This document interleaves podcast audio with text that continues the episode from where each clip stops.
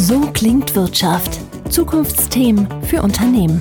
Ein Podcast der Solutions bei Handelsblatt. Wenn wir darüber nachdenken, wie in Deutschland CO2 eingespart werden könnte, kommen viele von uns auf dieselben Ideen. Elektroautos, erneuerbare Energien, weniger Fleisch, weniger Flugreisen. Worüber wir ziemlich sicher nicht nachdenken, ist die Verwendung von Kraftstoff. Denn dieser ist für die meisten von uns Mitverursacher der Krise. Mit E10 betrat vor knapp zehn Jahren der erste Biokraftstoff in Deutschland die große Bühne. Eigentlich sollte er auch den CO2-Ausstoß senken, gestritten aber wurde darüber, dass für die Herstellung Lebensmittel verwendet wurden, Mais zum Beispiel.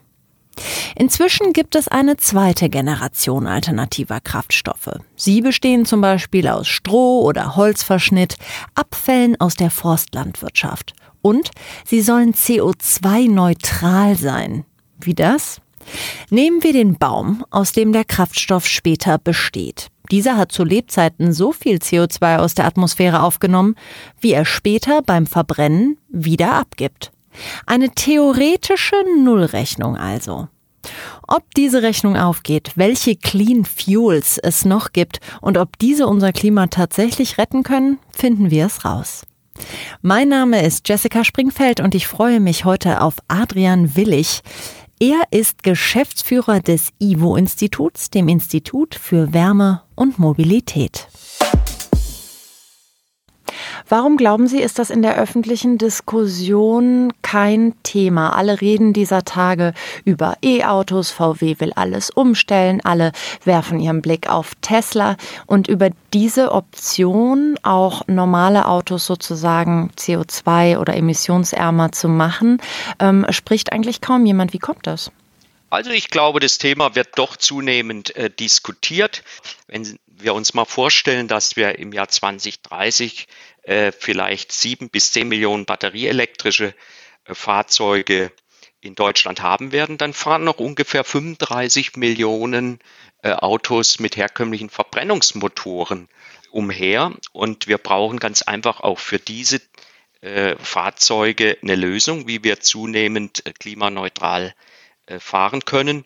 Und das bedeutet, wir müssen auch für den Bestand Lösungen finden. Wer sind denn die großen Player in diesem Markt? Sind das Institute, die daran forschen? Sind da auch so ähm, große Konzerne wie Shell involviert? Da sind jede Menge äh, Player involviert, bis hin zu Startups, äh, die dann beispielsweise äh, solche Power-to-Liquid-Technologien äh, äh, testen und untersuchen. Also da sind im Prinzip alle möglichen Institutionen und Hersteller involviert, auch Firmen, die Sie heute alle kennen durch Ihre großen Tankstellenmarken. Sie haben gerade gesagt Power to Liquid und Sie hörten sich so an, als müsste man es kennen. Ich kenne es nicht. Sagen Sie mir noch ganz kurz, was Power to Liquid ist.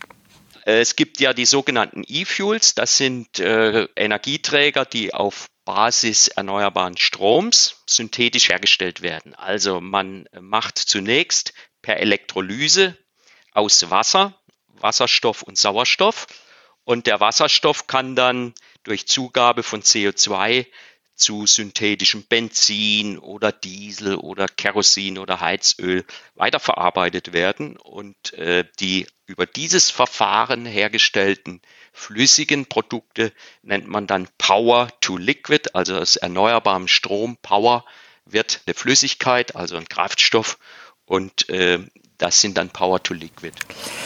Wasserstoff ist was, was, glaube ich, in der öffentlichen Diskussion so sehr, sehr gut wegkommt. Jetzt habe ich aber letztens ein Interview mit Herbert Dies, seinerseits Chef von VW, gelesen, dass die sagt, nein, also das sei ihm jetzt alles zu weit weg und er glaubt ganz klar an die batteriebetriebenen Fahrzeuge.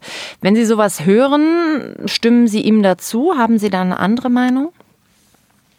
Also wir brauchen beides. Ich bin für ein klares sowohl als auch. Es ist für mich ganz klar, dass wir viel mehr batterieelektrische Fahrzeuge in den nächsten Jahren in Deutschland sehen werden.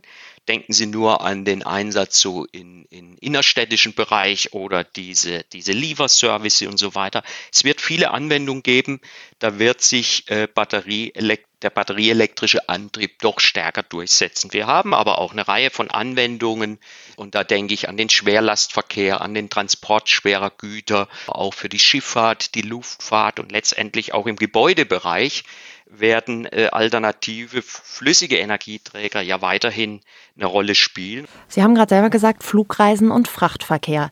Ist das überhaupt ein Bereich, wo Elektro künftig eine Rolle spielen könnte? Oder sagen Sie ganz klar, das sind Branchen, da sind diese E-Fuels oder CO2-armen Kraftstoffe sogar absolut unverzichtbar, weil es eben noch gar keine Möglichkeit gibt, diese Fortbewegungsmittel anders zu betreiben?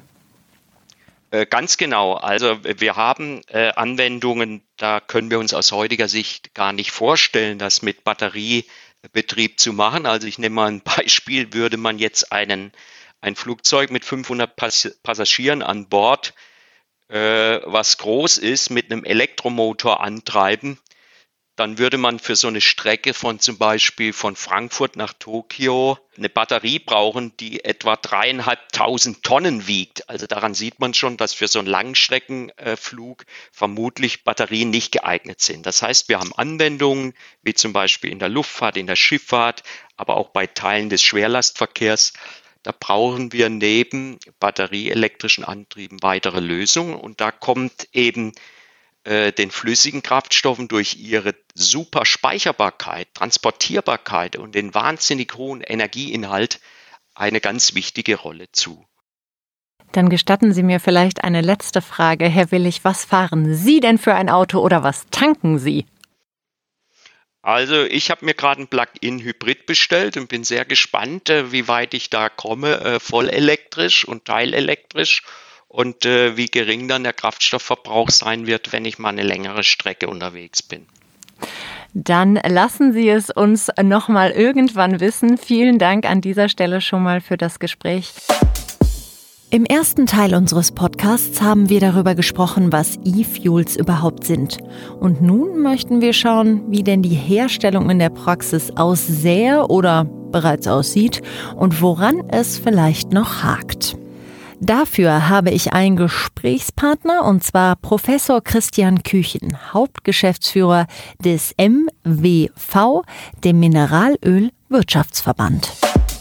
Erlauben Sie mir zuerst mal die spitze Bemerkung, die Meldung, dass die Raffinerieindustrie Klimaneutralität im Straßenverkehr bis 2050 unterstützt, überrascht auf den ersten Blick ein wenig. Wie passt das denn zusammen? Zum einen ist es ganz klar, dass die Unternehmen der Mineralbranche ähm, genau wie alle Unternehmen der Wirtschaft eigentlich auch die Klimaziele der Klimaneutralität unterstützen. Und das geht nur, wenn ihre Produkte sich ändern und wenn in allen Sektoren die Klimaneutralität erreicht wird.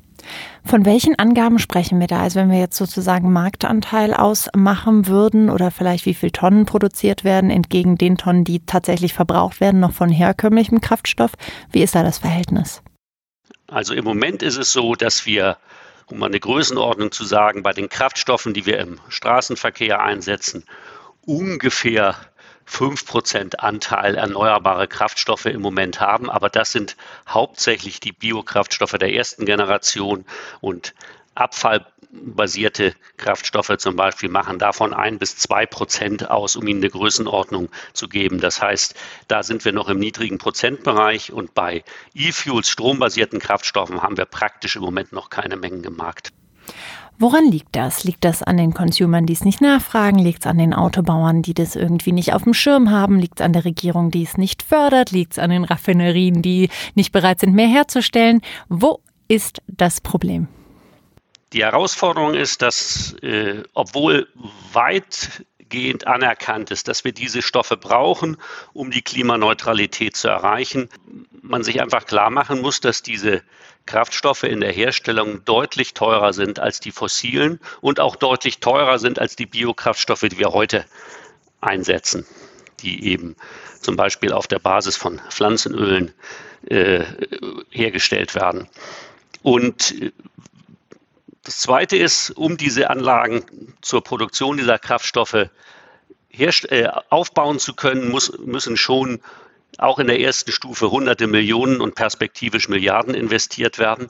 Das macht man nur, wenn es ein Business Case, ein Geschäftsmodell gibt, wo man relativ sicher ist, dass diese Mehrkosten, die insbesondere für die ersten Anlagen wahrscheinlich erheblich sind, von den Endkunden bezahlt werden. Und insofern muss man sagen, es fehlt an geeigneten Rahmenbedingungen. Das sind vielleicht für die ersten Anlagen spezifische Förderprogramme, aber darüber hinaus einer zum Beispiel einer Umgestaltung der Energiebesteuerung äh, und auch adäquater Regelungen, die die Mineralbranche verpflichten, solche Kraftstoffe in den Markt zu bringen, zum Beispiel Quotenregelungen.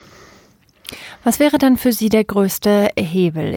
Relativ gut geeignet wäre der Straßenverkehr, um den sogenannten Hochlauf dieser fortschrittlichen Moleküle zu schaffen, weil man hier diverse Instrumente hat. Und ich fange mal an zum Beispiel mit, mit der Energiesteuer. Früher hieß sie Mineralölsteuer, die auf Benzin und Diesel erhoben wird, die schon, wenn man sie als sogenannte CO2-Steuer umgestalten würde, dafür sorgen würde, dass für äh, dass die Mehrkosten für diese fortschrittlichen Kraftstoffe oder für die E-Fuels zumindest teilweise kompensiert werden.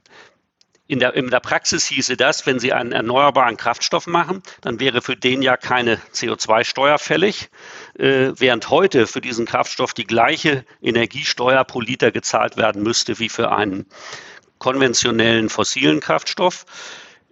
Das bedeutet wiederum, ähm, dass natürlich am Ende der Staat auf bestimmte Einnahmen verzichtet, äh, wenn, er, wenn diese Steuer nicht mehr fällig wird für fortschrittliche Kraftstoffe oder erneuerbare Kraftstoffe. Auf der anderen Seite verzichtet er bei einem Wechsel zum Beispiel zur E-Mobilität auch fast komplett auf die Steuereinnahmen, denn Strom ist im Vergleich zu Benzin und Diesel fast nicht besteuert. Macht in der Theorie auf jeden Fall Sinn, wenn man es hört, aber wie weit ist man mit dem Vorstoß? Ist das was, was realistisch ist, politisch das durchzusetzen? Also man muss sagen, insbesondere durch die Diskussion, die auf der europäischen Ebene mit dem Green Deal angestoßen worden ist, da muss man sagen, genau dieses Thema steht auf der Agenda. Und die Vorschläge sollen äh, im nächsten Jahr auf den Tisch kommen, wie eine Weiterentwicklung der Energiesteuer auf europäischer e Ebene aussehen könnte. Wie schnell wäre denn dann so ein Hochfahren von Produktion möglich? Wie lange dauert denn der Bau so einer Anlage? vielleicht um eine, oder um Ihnen eine Größenordnung zu geben. Was im Moment geplant wird, sind Anlagen, die in der Größenordnung von 10.000 Tonnen bis vielleicht 50.000 Tonnen im Jahr Produktionskapazität liegen.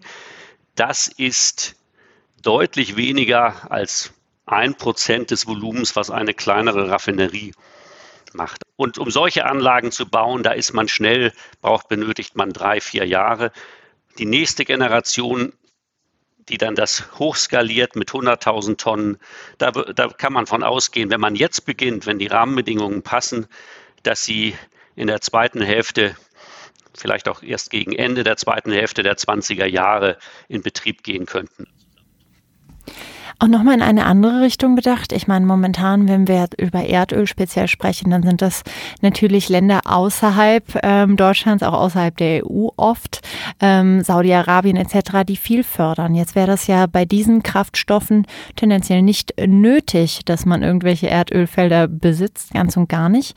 Wäre das auch eine Chance für Deutschland, da wirklich sich im Markt zu positionieren? Also ich glaube, hier müssen wir äh, zwei Dinge berücksichtigen. Zum einen, wenn wir die Klimaziele erreichen wollen weltweit, dann ist es essentiell, dass man den Ländern, die heute weitgehend vom Export fossiler Rohstoffe, sei es Gas oder Öl, Sie haben Beispiele genannt, äh, leben, dass man diesen eine Alternative bietet. Sonst ist es relativ unwahrscheinlich, dass die Ressourcen in der Erde bleiben und dann werden sie verbrannt und am Ende äh, wird es CO2, zu CO2-Emissionen führen, die dann dazu beitragen, dass die Klimaziele nicht erreicht werden. Und viele dieser Länder, insbesondere im Sonnengürtel, haben hervorragende Voraussetzungen, um mit Wind- und Solarenergie Wasserstoff zu erzeugen und dann auch äh, Kohlenwasserstoffe, die sie exportieren können oder den Wasserstoff, den sie exportieren, den wir hier dann weiterverarbeiten. Deutschland ist auch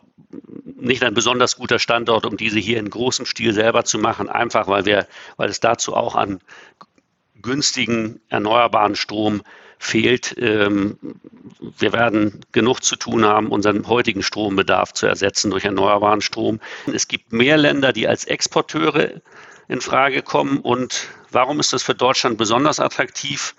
weil zumindest im Moment deutsche und europäische Unternehmen, was die Technologie betrifft, Weltmarktführer sind und äh, insofern auch eine große Exportchance für Deutschland besteht. Wir können also eigentlich zukünftig weiter Anlagen, Maschinen exportieren, genau diese, aus denen man dann erneuerbare Kraftstoffe oder zumindest Wasserstoff macht, den wir dann als Rohstoff importieren, nur zukünftig eben nicht mehr fossil, sondern dann auf erneuerbarer Basis. Dann eine letzte Frage. Wagen wir dann doch mal diesen Blick in dieses ominöse Jahr 2050.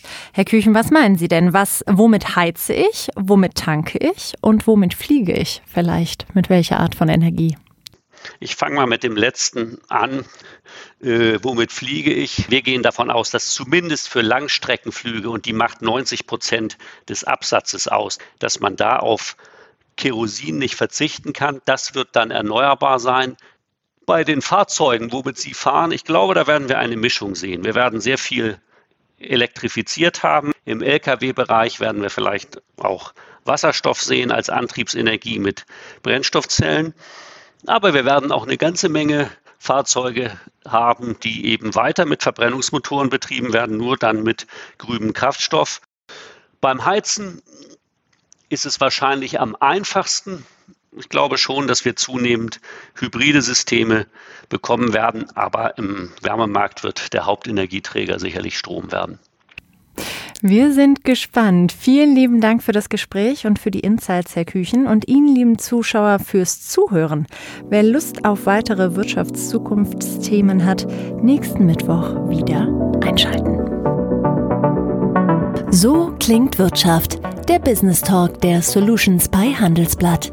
Jede Woche überall, wo es Podcasts gibt. Abonnieren Sie.